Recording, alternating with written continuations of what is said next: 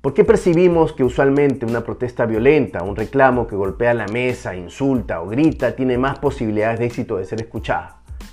Esto es un mito, es una idea falsa. De acuerdo a un estudio de la Universidad de Harvard encabezado por la politóloga Erika Chenoweth, se ha llegado a determinar que una protesta no violenta tiene el doble de posibilidades de éxito que una protesta violenta.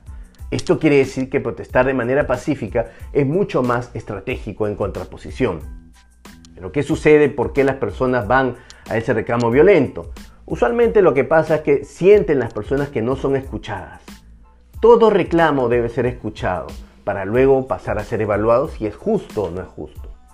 En una evaluación ética, las personas sienten mayor empatía con una protesta pacífica y se adhieren a la causa. En contraposición, cuando las personas perciben que una protesta es violenta, existe una separación y un conflicto. Y ya sabemos todos cómo terminan los conflictos y quién gana en los conflictos, las personas que viven de ello.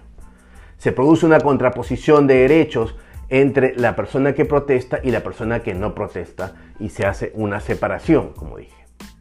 La indignación es buena en tanto en cuanto nos lleva hacia la movilización. Sin embargo, cuando esta no lleva a la reflexión y luego a una acción coherente, se pierde el reclamo y la justicia que se puede tener.